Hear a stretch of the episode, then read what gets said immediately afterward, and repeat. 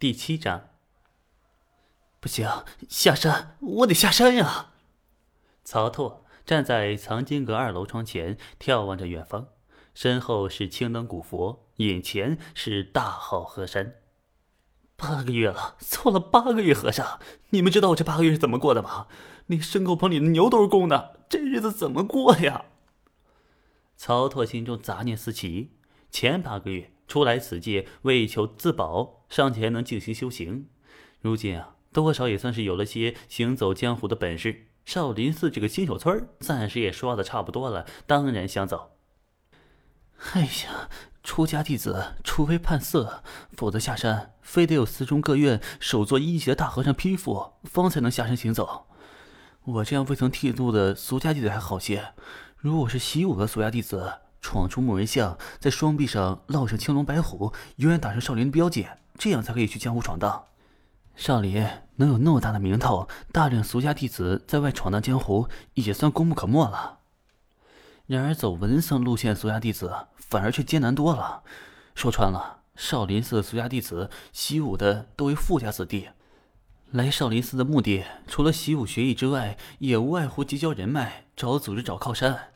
而少林寺也依靠这些出身富贵的俗家弟子，将触手伸向各方各面。而不配习武却不曾剃度俗家子弟，多为山下的贫苦百姓，将孩子自由卖入寺中。往后许多年，这些弟子都是做杂役使唤，等到一定年限，才会给个身份剃度出家，算是勉强熬出头吧。所以，我现在的身份在少林寺内，名义上是弟子，实际上却是卖了身的杂役。若是侥幸逃了出去，少林寺大也不会多多追究吧。除非发现我偷学了少林寺的上乘武功，或是以少林的名头在外行凶作恶，以我现在的手段，要直接逃走不难。只是日后若是在江湖上显露出了名头，难免会被怀疑偷学少林武功，多少张嘴都说不清啊，势必会被再次绝怨。这方面倒是不能小觑了少林寺的小心眼儿啊。从神雕到倚天，原著中虽然没有说清楚，但是猜想一番也不难想出来。原本的张君宝在离开少林后，也是曾遭遇过少林和尚刁难的，否则一代大宗师张三丰与少林的关系也不会那么糟糕啊！毕竟还有一段香火缘分。张三丰本人也是认的，倒是少林寺一直将张三丰当成假想敌一般，表现的极其恶意。若说其中没有恩怨，这不合理呀！毕竟少林寺在面对真正的强敌时，大多数时候都会甘当舔狗，至少表面上不会处理那么冷淡。看在风七阳的面子上，令狐冲一个外人可以学易筋经；看在张三丰的面子上，本无关紧要的少林九阳功，张无忌却万万学不得。这分明是不给老张面子呀！肚子里还憋着火呢吧？当然，以上内容纯属我个人揣测，如有异议，可以来神雕世界咬我。曹特心中浮现出各种念头，身后是觉远和尚的声音传来：“君宝，这位是戒律院的无名大师。”明后数日，大师都将在藏经阁参禅，你便随身伺候着吧。曹拓转身，正看见觉远和尚一身灰色僧袍，紧跟着一名身穿黄色僧袍的中年和尚身后。这个和尚看起来骨架高大，太阳穴高高鼓起，双手手掌亦显得格外粗大，显然手上功夫极其了得，估计是学了大力金刚掌、啊韦陀掌之类的少林绝学吧。但见其目光闪烁之间，金光流转，颇有几分英式狼顾之相，怎么看也不像是参禅打坐的老实和尚啊！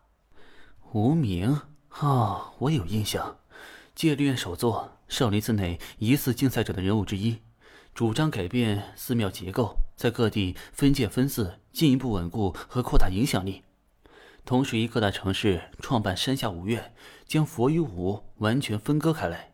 从而打开少林寺在江湖上的局面，与全真教分庭抗礼。毫无疑问，他是个激进派呀，并且满身的世俗欲望。这样的人，无论他是否是竞赛者，能够静下心来参禅悟道，简直是鬼扯，好吧？曹拓内心多有计较，表情却格外纯良无害。依照觉远和尚的指示，低眉顺眼的站在无名和尚身后。与此同时，毫不客气地对无名和尚使用了鉴定术。下一秒，无名和尚的身体数据便简陋的出现在曹拓眼前。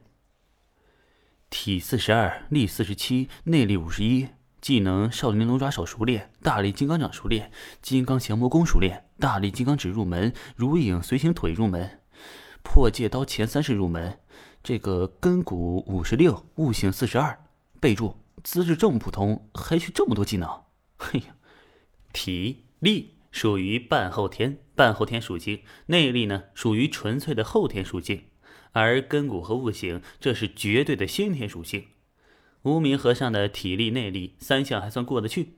曹拓参照这些时日对寺庙内其他和尚的鉴定数据推算呀，无名和尚在江湖上既算不得一流高手，也算是二流顶尖了。但是不得不说，和张君宝这身体的天赋比起来，那无名和尚这两项数据简直拉垮至极呀！也难怪一把岁数了，所会的大多数武功都还是入门，仅有三个常常傍身的武功到达熟练程度。熟练是曹拓在大规模鉴定少林寺和尚的过程中最常见的技能评定之一。这个阶段呀，也是多数碌碌无为之辈与某项技艺锤炼的最终结果。也就难怪呀，同样一门武学，在部分人手中会发挥出超强威力，而多数时候在更多的人手中，威力只能是。普普通通，简单概括便是武功本身的成色决定修行者的下限，而个人的天赋及努力程度决定这门武功的上限。无名和尚大摇大摆走到桌前，随后一屁股坐在蒲团上，抬眼却不看曹拓，而是直接对觉远和尚道：“去，将所有达摩祖师手书或是东传学带而来的古经卷都给我搬来，本座要一一参悟。”觉远和尚应了一声，也没半点受人差使，只会如奴仆的恼怒。曹拓也跟着觉远和尚一起在藏经阁内翻找，不一会儿啊，便搬来了大小十四口箱子，其中有古籍七箱、锦书、兽皮古卷五箱，以及各类杂物记录文字、经文共两箱。行了，行了，都出去吧，不得本座召唤，你们休要靠近。无名和尚这边开始赶人了。曹操用屁股想都知道，这厮定是从某种途径知晓了九阳神功的存在，故而特来翻找。只是呀，他虽知道九阳神功藏在达摩所传的经卷中，却不知晓究竟藏在哪一卷。说话之间，这无名和尚已经开始随手在经文古卷中翻找起来，手掌起落，并无半点珍惜之意。时常摊开一本古卷呀，发现满篇都是看不懂的梵文之后，便随手散在一旁。觉远和尚瞧得眉头直皱，退出的脚步暂缓，随后便听觉远和尚说道：“大师寺内杂物繁忙，或许梵文所知不多。这世间文字每数百年当有些许变化，其中意思今时与往日也有不同。我汉人文化既是如此，西方梵国料想也是一般。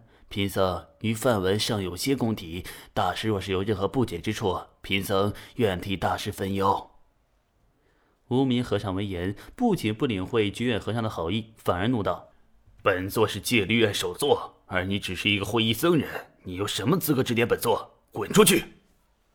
觉远和尚脚下生根般不动，继续用疼惜的眼神看着满地的经卷。曹操拉了拉觉远和尚的衣袖，随后对无名和尚道：“首座大师，觉远和尚并未有冒犯之意，大师苦读经文。”未必不需有人端茶递水，帮忙处理一些杂活。弟子愿意侍奉。且弟子跟随觉远和尚修行时日不浅，范围也认识一些，或许能帮大师一些忙。说罢，又给觉远和尚递过去一个让他放心的眼神。这个无名和尚，无论是否是竞赛者，瞧着都不像是有多深心机的，能提出那些看似不错，实则与少林寺并无禅意的建议。或许身后有人指点。或许也只是源于现代的见识，删删改改便是己见。无论如何呀，它算是一条不错的鱼。哎呀，养一养，或许可以充当我的工具人呀。有这么一位戒律院首座帮忙背书，我以后的行动也许自如许多呀。